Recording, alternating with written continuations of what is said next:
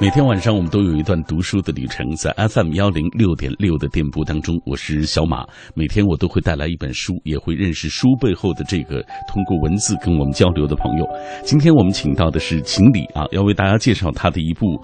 旅行小说啊，叫做《马尔代夫之月》，呃，这本书的篇幅不长啊，它是一本比较薄的书，但是内容非常的丰富。马上我们请出经理，你好，经理。哎，你好，大家好。嗯嗯，非常感谢主持人小马，呃，很高兴今天能够来到这个品味书香节目，聊一下自己的这本书。嗯嗯。这本书吧，可以算是一个呃旅行小说。旅行小说啊，对，写了七个不同的旅行故事。嗯，所以我们呢，也就说也叫它就是《旅人七日谈》。哎，这个这个书我觉得挺有意思的，就是你刚刚已经给大家介绍了，他写了七个啊不同的这个性别啊不同年龄段的这个故事，构成了这本书。那这样的一本书，你的写作缘起是什么？我特想知道。而且这样的一种创意啊。嗯，怎么说哈？首先吧，写这么一本书哈，首先是因为我们自己就就很喜欢旅行，嗯，完了呢就去了一些，反正挺喜欢玩的，就去了一些嗯比较有意思的地方。当时呢就觉得呢，呃，要是应该写下来呢，会很有意思，嗯。然后呢，从写的角度来看吧，我是觉得哈，就是呃，旅行本身其实就是一种丰富多彩的背景。而且我们给大家讲一讲，秦理好像特别喜欢这个建筑，尤其是古建筑啊。哎，对，呃，这些年去，比如说去山西，包括在北京，你们可能都，呃，特别喜欢看那些建筑啊。这方面情况，先给我们讲一讲，来。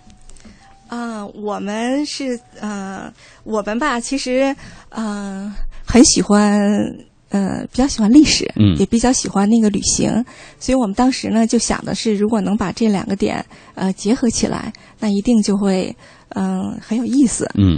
所以当时呢，就把那个，所以我们想象中呢，就是把中国历史吧当成一条鱼，嗯，比如说你想象了一条鱼的形状，那当时我们就想的呢，那个鱼头部分，比如说就是很很很很远的那个历史了，夏商周部分，然后呢，嗯，这一部分呢，我们就想呢，如果是呃旅行地，就找在一些什么地方呢？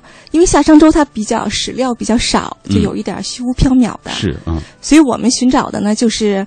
一个是历史传说的地方，比如说大禹治水啊那样的，还有一些呢就是很确切的考古的地方，比如说殷墟，这是那个商代的；还有一些呢，就是因为夏商周时期的青铜器很发达，是那个阶段的代表，嗯，所以呢就是去了一些青铜器的博物馆。这本书呢就叫做呃寻找那只绝，嗯，主要是关于夏商周部分的历史。然后呢，再想象一下鱼的那个身体，身体部分呢这段就比较长一点儿。我们当时呢，因为我们很喜欢古建筑，特别喜欢古建筑，所以我们就想呢，把这一段呢做成一个古建筑的旅行。哎，我想我特感兴趣，你们怎么喜欢上这个古建筑的？就从小就喜欢，莫名的就喜欢。其实也不是，像小时候，比如说学校里也会组织春游啊什么的，秋游啊，就去这些地方。当时呢，也不会觉得说有什么特别的印象，反而是年纪越大以后，嗯，然后呢就。意识到这些东西真的是挺美的，真的是非常美。而且那句话我觉得是非常有道理的，就是，呃，民族的才是世界的。它真的是就说是中华民族吧，中国文化，特别是传统文化中，哎，对对对，非常独特，对，特别漂亮、特别优美的东西。嗯，完了，我们看到那个地方，看到那东西吧，一个呢是首先能够感到它的确就是本身就是，比如说建筑上的美啊，它本身的很美。第二个呢，因为我们也不是专家。所以呢，就说就是从旅行的角度来说呢，就觉得这东西呢也很有意思，嗯，非常的就能看到一些，就找到一些，啊，心情上的宁静啊、快乐呀，就是那样的东西，嗯，所以我们就当时就想的第二段就做这个古建筑旅行。咱们国家现在保存最早的那个古建筑是从唐代开始的，嗯，所以这段旅行呢就是从唐代到元代，我们就看了很多很多有代表性的唐代呀、啊辽啊、金啊、宋啊、明啊，呃，不用到明就到元。这这一些古建筑，就觉得这真是受益匪浅。但是这一段呢，就是嗯，比较比较累一些。嗯，那个呢，也是我们就是就是就是策划呀，就做研究啊，就做的比较多的一段。就之前的案头工作，包括你们去寻访的过程，可能都会比较辛苦。对，就这一段比较辛苦。但是这本书呢，我自己觉得呢，就比较有意义。嗯。然后呢，嗯，这就是我们的那个麦地里的飞檐，嗯。就是那个访问古典的这一系列的第二本儿，第三第三本儿呢，就是那个鱼的尾巴部分，嗯。尾巴部分实际上就是明清，嗯。明清呢，我们就找了一个比较有趣的花园儿，古典的花园嗯，全都是古典的，包括南方的一些苏州园林部分，北呃北京的那个皇家园林部分，嗯包括山西山呃山里的一些的那个呃中国北方园林、四冠园林，就等等吧，就看了一些这个、这一部分呢是作为明清部分的那个结尾，就是我们的。呃，人群中的古典，就这三本呢，组成了一个访问古典旅行记。嗯，访问古典旅行记就是秦理负责呃主编啊和写作的这样一个在三联书店给你们出的一一一套书啊。呃，原本我们是打算在最后给大家介绍，但是通过这样的介绍，我们就知道，其实秦理他和这个旅行之间的缘分啊，他非常喜欢旅行，在旅行当中，他也很喜欢到每每每一个地方都看到那里的人文啊，包括建筑等等这样的一些东西，他觉得是旅行当中的一些精髓。可能每一个人在旅行当中都抱抱有目的啊，但是可能你去的过程不觉得。回来之后，实际上想一想，哎，的确是有所获得。而这本书《马尔代夫之月》啊，他写作这本书和他之前所写作的那些都不一样啊，它是一个旅行故事，呃，有它既然是小说嘛，那肯定有虚构的部分。哎，而且这本书的这个写作也特别有意思。刚才我们介绍了七个故事、七个地点，啊，发生于不同性别、不同年龄段，也发生在人人生旅途当中的不同站点，啊，构成了这样一本书。来，我们继续给大家讲讲这本书。啊、这本那个《马尔代夫之月》呢，跟我们以前写的一些书吧，就是不太一样。嗯以前那些呢都是纪实类的，算是游记，嗯是非完全的就严格的非虚构意义上的。然后呢，但这本呢是属于旅行的小说，它是虚构类的，嗯就说是小说这种形式。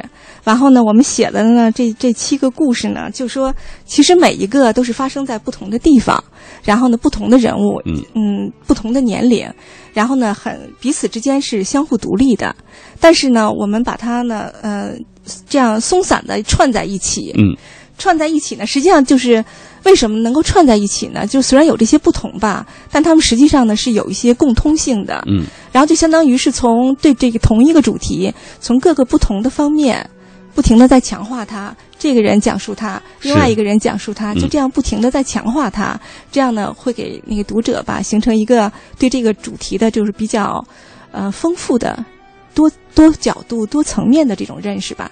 当时写这本书的时候是这么想 哎。那可能很多朋友就会问了：你既然说是发生在不同地点的这个旅行，为什么叫马尔代夫之月呢？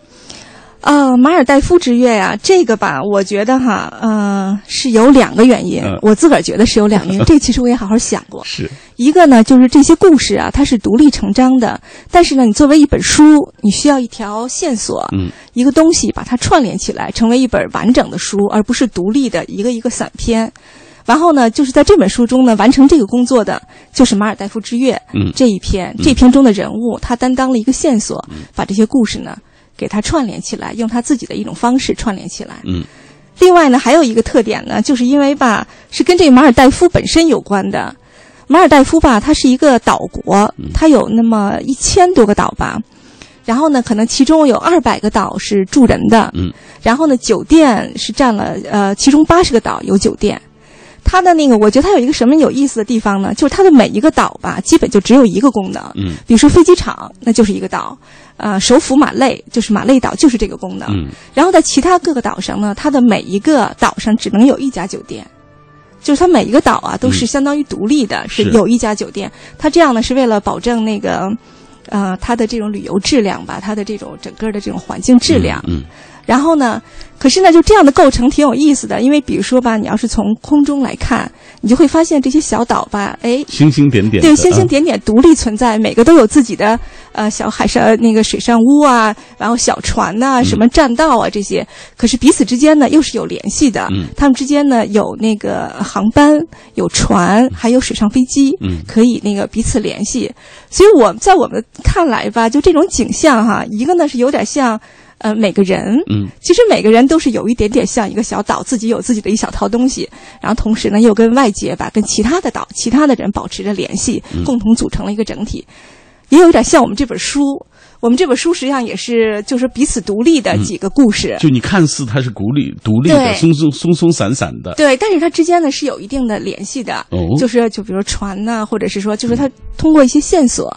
把这些呢是串联起来的，所以当时我们觉得这有点像这个书的结构，所以呢就用了这个马尔代夫之月，就这一篇的那个题目作为整本书的题目。好，具体这本书当中的七个故事都讲述了怎样的内容？他们之间又有怎样暗合的一些线索或者是情节？那以下的这些时间呢，我们就会为大家做详细的介绍。这里各位正在听到的是品味书香，我们今天请到的是秦迪啊，一位旅行达人，但是我觉得他在旅行当中更多关注的可能。不是我们传统意义上看到，比如说写旅行攻略的旅旅游指南的这样的一些朋友啊，他的旅行更加的人文。今天带来的是他的这部旅行小说啊，既然是小说，可能就会有一些呃虚构啊等等这样的一些成分，但是他也是通过一个旅行这条线索把它串联起来。这本书叫《马尔代夫之月》啊，旅人七日谈马尔代夫之月。以下我们透过一个短片来详细的了解这本书。《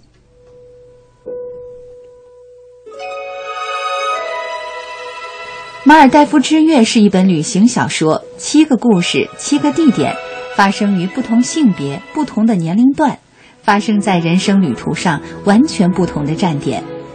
每人每天完成一个故事，多面人生不间断的上映，凑成了一个星期，便是这本《旅人七日谈之马尔代夫之月》。星期一，黄布倒影；星期二，五十三号界碑；星期三。草本画像，星期四暗中的神像，星期五拉普什海滩，星期六落日，星期日马尔代夫之月。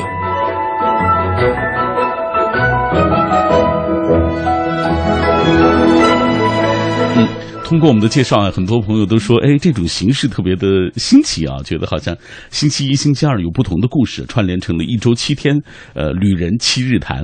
那这种形式，经理，据你所知道的，呃，以前有没有类似的这种旅行作品，就这样类型的？哎呦，这个不太好意思哈，我还真的不是说。嗯，特别不是特别清楚，但是我们的这个想法是，嗯，就说是来自于哪儿呢？一个就是小时候看那个《一千零一夜故事》，就阿拉伯那个《一千零一夜故事》，那个不就是每天晚上讲一个故事，每天晚上讲一个故事，就觉得挺好玩的。还有一个就是有一本意大利的《十日谈》，嗯，它也是每人每天讲故事。我们觉得这种形式呢很有意思，所以就说那我们干脆也安排成这种星期一一个故事，星期二一个故事，是就是这么想的。嗯嗯，那我们接下来就给大家讲一讲这个这几个故事。大致来说一说这七个故事到底是怎么回事啊？这七个故事哈，啊啊，好吧，那个 有黄布倒影，我看啊，每篇都还有一些有有很多非常有意思的一些东西。对这些地方吧，说说句大实话，就是我们有点精挑细选出来的，我们自己都觉得是我们自己觉得哈，就是比较有有意思的地方。比如说星期一的故事吧，黄布倒影。黄布倒影，这是那个广西漓江上的一个很著名的那个景点儿。没错啊。啊，然后呢，嗯，就是我还呃，就是大家如果用那个人民币的那个二十元钱。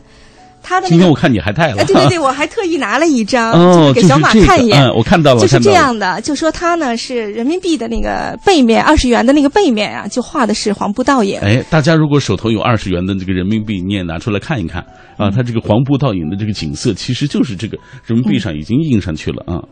对他就是说那块大石头上有有很多黄色的那种那种那种纹路啊斑纹呢，所以那个地方的水呢又非常的静，所以它呢就是那个地方呢就会形成非常完美的倒影，就像一大块黄布一样，所以叫黄布倒影。嗯，我们写的这个故事呢，就是一个摄影爱好者，他很喜欢拍这个摄影，他一直想去这个地方，因为这是很有名的倒影处。想去拍倒影。对，然后呢，等他终于有一天到了那儿以后呢。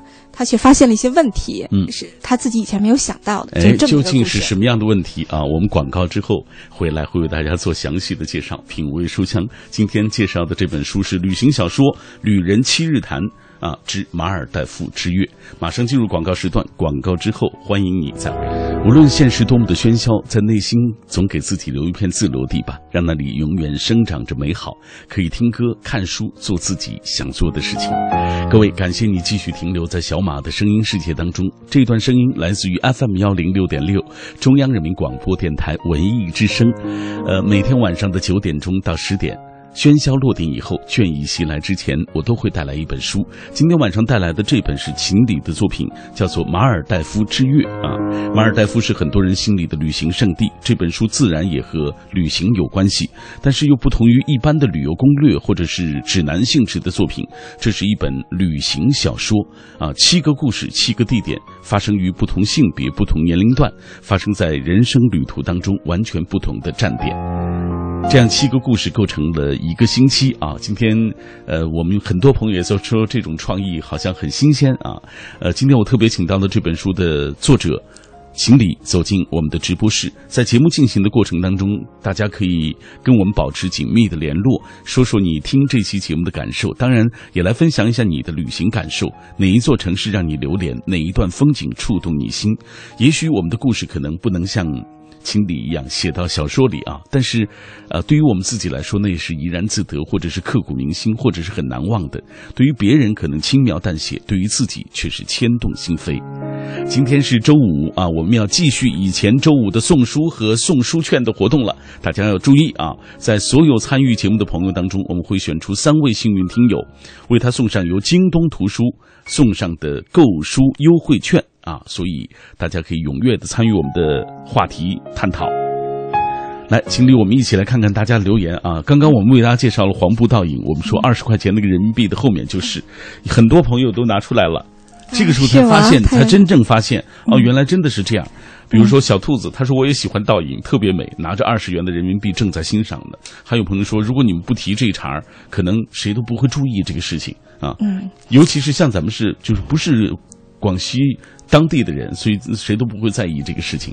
嗯，对，因为去漓江旅游，它有那种有那种游船，它会路上经过一些景点，最有名的，比如说是九马画山，嗯，它能让你看到，让你数上那个山上能看出多少匹马。嗯，但是呢，这个黄布倒影呢，也是其中的一站，呃，但是可能不如九马画山吧，那么就是那么有名气，但它实际上呢是非常美的一个地方。嗯，而且要真的要去拍倒影吧，必须得去很早才能。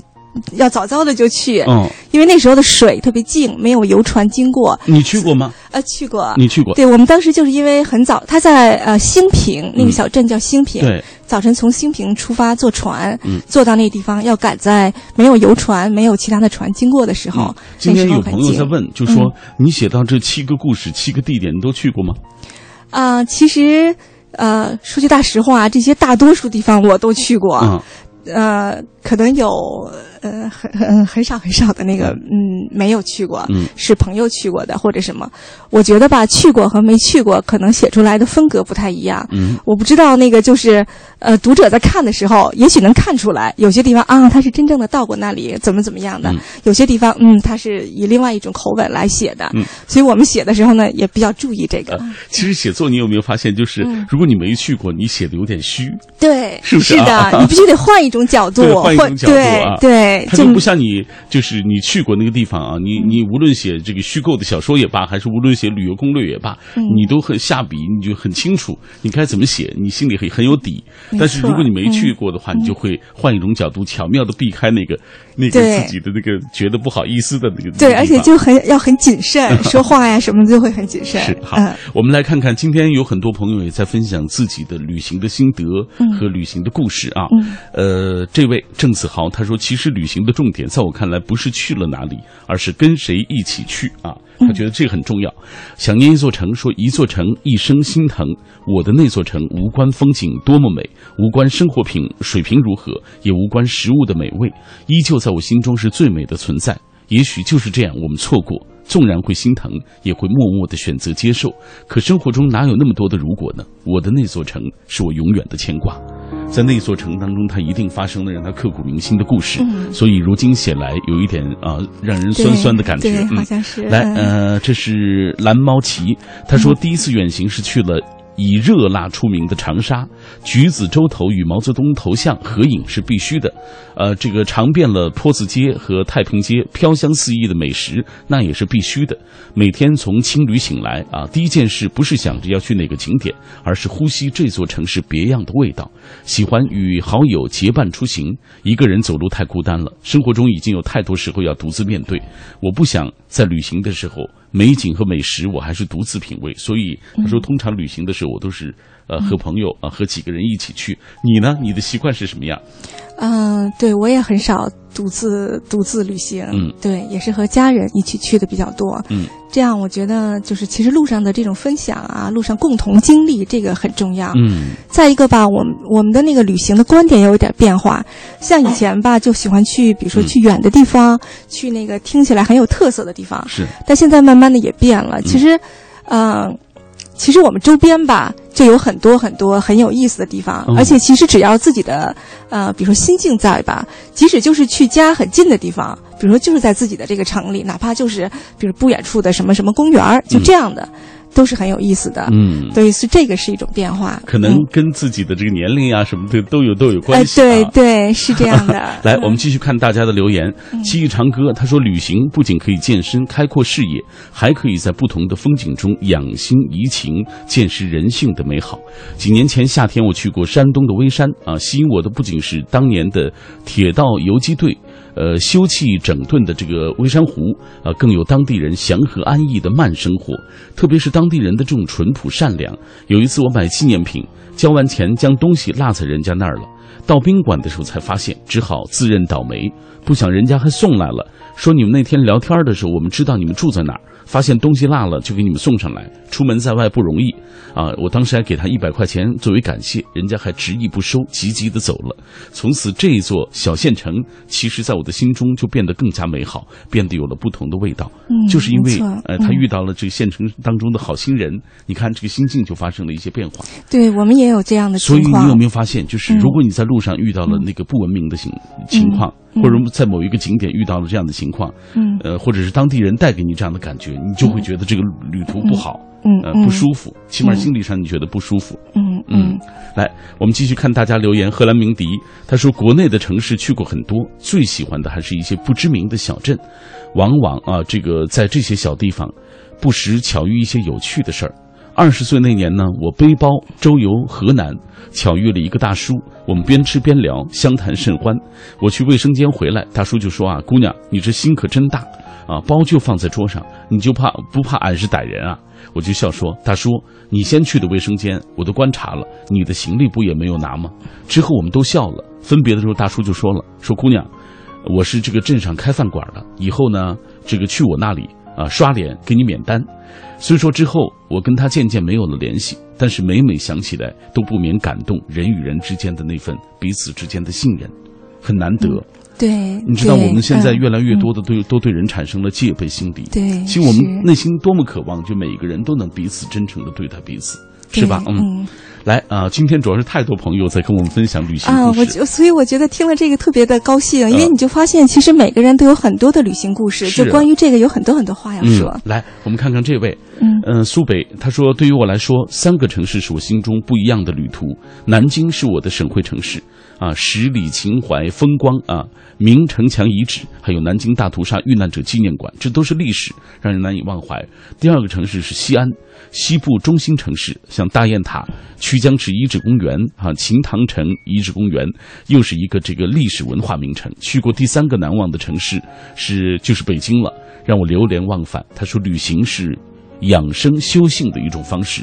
我旅游总是错过假日的高峰期，人少的时候就可以慢慢的品味，呃，还可以看一看那个城市的景点、历史文化。假日旅游就让人觉得特别的疲惫，景区除了人还是人，累得慌。有些不起眼的这个景区也能挖掘出历史文化的这些底蕴来，让你了解中国古代的人文风情。旅行现在成了我每年必须要做的一件事情啊！每年到了一定的时候，都给自己放个假，走出去看一看那些风景。最重要是那些在那些美食和人文的那些，呃，这样的一些东西当中啊，更加让自己内心有了一些收获。嗯，可能我们每个人在上路的时候，未必给自己定下了一个什么样的目的，但是。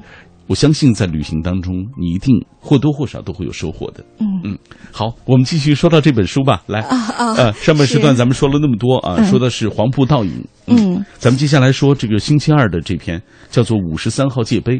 啊，对，星期二的故事是五十三号界碑。这个地方写的是广西越南边境的一个德天瀑布，嗯那个地方呢就是竖着一个很古老的那个界碑。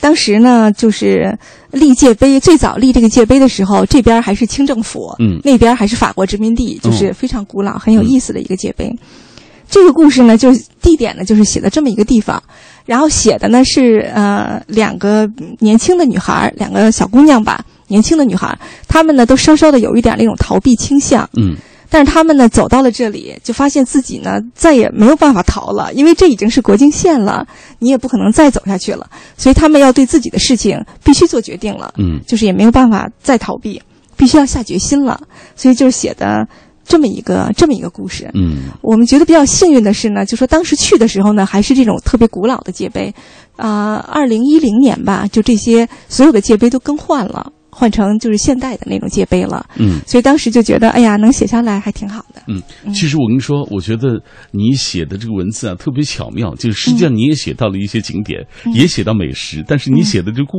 它是融入在故事当中的。比如说你写这段就是五十三号界碑这段的时候，你其实也写到了像那里的老友粉啊对对包括对香蕉林等等对对对看的时候，哎呀，也也也对对觉得 特别好。对，因为我觉得是旅行吧，因为刚才你看那些留言哈，嗯你就发现其实旅行是大家几乎是所有的人共通的一个话题。是，嗯因为大家做各行各业吧，可能都会有不同的具体的问题哈，具体的困难，呃，具体的烦恼。但是呢，旅行呢是一个嗯比较共通的话题，然后所以我们呢就当时不想特别局限于具体的问题，就想把那个从具体问题中呢拖出来，嗯写一些比较广泛的，大家就是都能够共通的。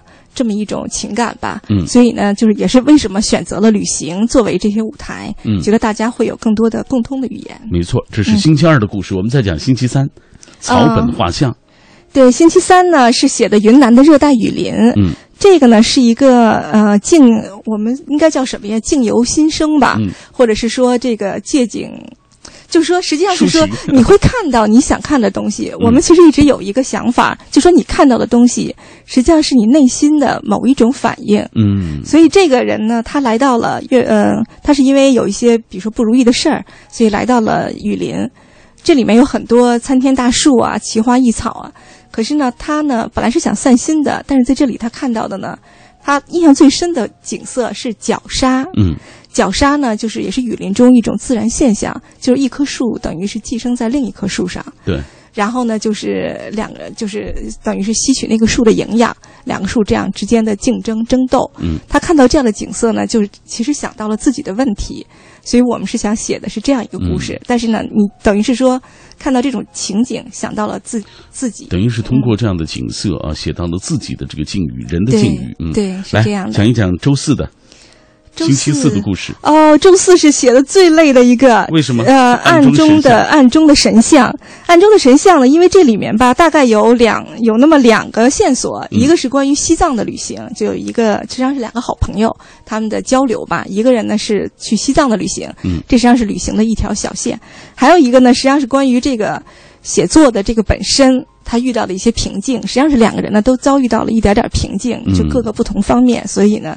嗯，交流完了呢，努力呢，想找到一些解决方法也好，或者说彼此启发也好，是这么一个故事。嗯，这写的很累，嗯这个挺累的。讲讲星期五拉普什海滩。呃，拉普什海滩这个呢是一个呃是美国华盛顿州的一个海边儿、哦是在太平洋的那个海岸，是印第安人的保留地。这个地方吧很有意思，因为一说起海滩吧，它那儿也有沙滩，嗯，但是一般说起海滩呢，都想的是热带岛屿那样的阳光灿烂的，完大家穿着游泳衣的这样的。它那儿不是，它那儿几乎就是恶浪滔天，因为它那儿的地理形势。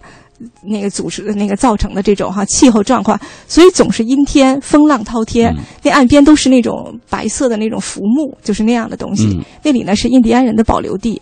这个地方呢是我们就在这些风景里吧，这个是属于比较荒凉的，比较。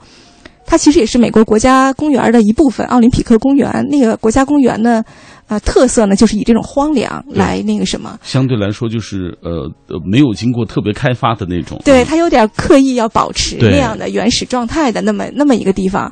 然后呢，我们在这个这个故事比较好玩的呢是，他写的是中年人，嗯因为到了人到中年吧，因为有的时候，比如说情绪的大起大伏啊，那种悲欢离合呀，好像很多都觉得是好像青年的年轻的时候的比较热烈的情绪。对中年人呢一般都比较含蓄，或者至少说吧，就是学会了掩饰啊，就学会了克制啊。是，对，所以我们把这样的人呢放在这个。这个这种特别戏剧化的这种背景中，所以呢，看看能够激发出他的一些真实的想法，是不是？我们是希望有这样的效果。尤其是我我我就是读这段故事的时候，我看到他们就是在那个住进了印第安纳人的那个木屋啊，然后他们其实是进的那个像是雨林一样的那个地方，哎，对，发生的一些故事蛮有意思的啊。对，呃，接下来我们为大家介绍星期六的落日。呃，落日这个这一篇就比较松散，它实际上是一个呃写了很多很多地方的落日，因为我们就是在旅行过程中，在很多地方都能看到落日，嗯，每个地方呢，呃，风格不一样，特点不一样，看到的景，当时的什么呃下雨天啊，或者不不是下雨天，就是当时的呃，比如说那个山呐，或者是在水边呀，就这种风景，具体的风景不一样，嗯，所以呢，每个地方的落日呢，虽然都是落日，但是呢。它有不同的特点，以这种呢来对应着这个人物的他学习和生活中的不同阶段、不同的呃情绪吧、心态是这样。这个主人公何大川，他也是在美国啊。对对对。来，呃，讲一讲这就是同名的这篇《马尔代夫之月》星期日的这篇。对，这个《马尔代夫之月》就是像我们刚才说的，这个是就等于是全书的那个呃主题吧。它呢就。比较长，也是全书的重点所在。嗯，等于是这本书就以他为名为名嘛。他呢是写了一个，就是在呃马尔代夫呃寻找一个失失踪的一个失联的那个朋友的故事。然后呢，为什么这本书以他为题目呢？有一个原因呢，就是说呃这个人呢通过这次旅行呢有了一些。呃，感悟吧，或者有了一些体会，所以呢，他呢回来以后就开始热衷于收集各种各样的旅行故事，所以呢，他收集了这些故事。串成了这本书，嗯，所以这就是这本书的结构。所以《旅人七日谈》就构成了这本《马尔代夫之月》啊。那有朋友就问了，就是说刚才我们说到那么多啊，你说有一种暗含的这个所谓某种相似性或者某种线索，把它们串联起来，其实啊，努力想想想通过这样的方式啊，把它其实变成一个这样一个可能是相对松散的一个故事啊。哎，那给我们讲一讲，就是不是能够说得清楚，到底是？哪一种，比如说相似性，或者哪一种模糊的线索？嗯，哪一种模糊的线索呀？其实这七个故事的相似性，哈，呃，我自己觉得吧，首先吧，呃，人物。我觉得不是说人物相似，我们还刻意强调，就说是不同的年龄段，它对应的不同的问题。对。但是这些人物都是小人物，嗯，都是比较平凡的人，他们的故事呢，也不是那种特别曲折离奇的那种那种情节化的东西。我们写的更多的是一种好像，呃，一一个比较微妙的瞬间吧，在那一个瞬间，他意识到了什么东西。嗯，这是一个相似性，就说呃。这种微妙的，是来自于平凡人物的这样的瞬间。第二个相似性呢，就说都是置身于风景中。嗯，这些风景呢，就是，呃，就是都与他们的心境吧，有有某一种嗯呼应也好，对比也好，就是这样的。所以呢，都是把人放在风景中。嗯，这样那个就是这是一种七个故事基本上都是这样。嗯，还有一种呢，其实这个是可能这本书的主题吧。就这七个故事的，他们都是一个共同的主题。啊，就是实际上是我们想写的是失去，是失去这样的一种情绪。比如说哈啊，有的故事呢，可能是他发现他失去了目标，嗯，有的呢，因为他呃，或者是说有的呢，他发现他失去了信心，嗯，或者他失去了灵感，或者呢，就是很具体的失去，比如说他的一个朋友失联了，对，就是这样的。所以呢，这七个故事都是关于失去。但是是从不同的角度、不同的年龄层、不同的地点来呼应这个主题的，嗯，所以我觉得这是一种相似性。所以这样的一些相似性构成的这样一本有意思的书，你听到的声音是来自于 FM 幺零六点六中央人民广播电台文艺之声的品味书香，我是小马。今天我带来的这本书是《旅人七日谈马尔代夫之月》，写这本书的作者秦理现在就坐在我们直播室里。以下我们要透过一个短片来了解他详细的情况。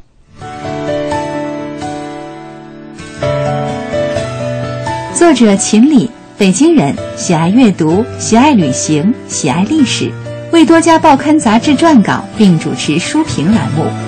二零零九年，由三联书店出版《访问古典旅行三部曲》：《古建筑旅行记》《麦地里的飞檐》《考古旅行记》《寻找那只蕨》《古园林旅行记》《人群的古典》。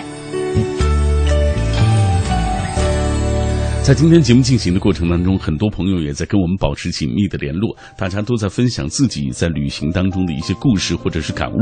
空心菜他说：“我对旅行的理解是过一种和平常不一样的生活吧，了解当地的风土文化、特色美食啊，还会在旅行当中结识新朋友。”他说：“刚刚呃，这个嘉宾也提到了在桂林啊，就是这所谓九马画山啊。他说去年我去看了啊。”在桂林看九马华山的时候，只看见了三匹马，当时觉得这个心里觉得不满足。来，呃，Rex 他说，这个二零一四年十月份的北京下起了雨，初秋的雨沁人心脾。撑着伞到北京西站，我想坐火车，我要去福建。Z 五八硬座二十小时零八分，不知道是时代变了还是我变了。绿皮火车上的人们不再熟络，至少不再是我大学所坐过的绿皮火车。从白天坐到黑夜，窗外偶尔划过几盏司空见惯的霓虹，反而会兴奋起来。其实我觉得旅行就是自我反省的一个过程，除了新鲜的景致刺激着眼球，那更多的是在想我为什么来旅行，我要带回去一些什么，又将留下一些什么。呃，福州有一个远离大陆的小岛，叫做台山列岛。历经一个多小时的游船，经历了晕船的天昏地暗，一座渔岛冲进的视野，承载了几十年渔民生活的岛屿，如今张开双臂迎接探索它的人。我在岛上待了三天，却让我回味了一年。回味的不只是沿途的美景，更多的是我可以旅行，我可以从旅行当中找回纯粹的自己的这种感受。你看，一段旅行带给他这么多的感悟，我觉得他也可以写一写属于自己的旅行故事，也蛮好的啊。今天很多朋友都在跟我们一起分享他们的故事啊，我们再来分享几几段，比如说马尔代夫之月啊，不，这个双叶舞长安，他说马尔代夫之月啊，望文生义讲的是月夜下的马尔代夫，实则是七篇旅行小说，一个星期啊，这个七道不同的风景。小说的结构似曾相识，有的说受了天方夜谭的影响，有的说受了这个所谓十日谈的影响。我忽然想到了一部明清小说，叫做《极斗篷闲话》，旅行的故事，没有书斋枯坐的所谓拘束，有的是边走边谈，漫无边际的无拘无束的感觉。嗯。大家都有不同的感触。今天我们非常开心能够请到秦理来跟我们一起分享他的这部作品《旅人七日谈马尔代夫之月》啊。我们说过会通过今天晚上选择三位幸运听友，那我在节目之后会通过私信的方式来通知这三位朋友。呃，秦理非常感谢你做客我的节目，谢谢啊，也感谢听众朋友收听今晚的品味书香。嗯，我们最后再通过一个短片了解一下这本书。人生似乎随处可能迷失，为我们带来各种茫然与困惑。不过，也许迷失之后，才会真正激发我们向前前去寻找答案的欲望。《马尔代夫之月：旅人七日谈》将带给你答案。这本书选择了作者旅行中收集的七个故事，这七个故事具有某种一致的东西，具有模糊的相似性。虽然它们发生在完。